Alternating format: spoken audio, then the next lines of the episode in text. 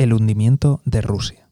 Muy buenas, te doy la bienvenida al podcast del economista José García. Como siempre, si no te quieres perder nada, seguimiento y suscripción. Hoy hablamos del posible hundimiento y desmembramiento de Rusia.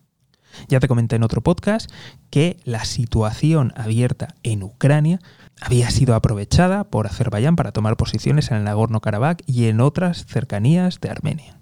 Y la pregunta es, ¿pueden los aliados de Rusia contar con ella? ¿Puede ser que se acabe desmembrando la Federación Rusa, ya que existen muchos pueblos que, en fin, están dentro de Rusia, pero que tienen movimientos separatistas. Además, ¿cuánto de fiables son esas alianzas? ¿Se puede contar con el ejército ruso? ¿Cuánta gente va a desafiar su poder después de lo que ha pasado en Ucrania? Y esto no solamente por el podcast anterior, es que ahora también se están tomando posiciones en Siria.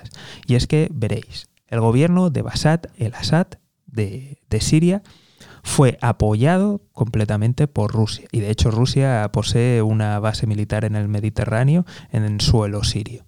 Pues al norte están los kurdos y ahora aprovechando todo este jaleo que está habiendo en Ucrania, pues también están aprovechando para expandirse y tomar posiciones. Con lo cual estamos viendo de facto como aliados de Rusia están siendo desafiados por rivales externos aprovechando la debilidad rusa. Y esto nos hace preguntarnos, ¿va a continuar pasando? ¿Se va a extender?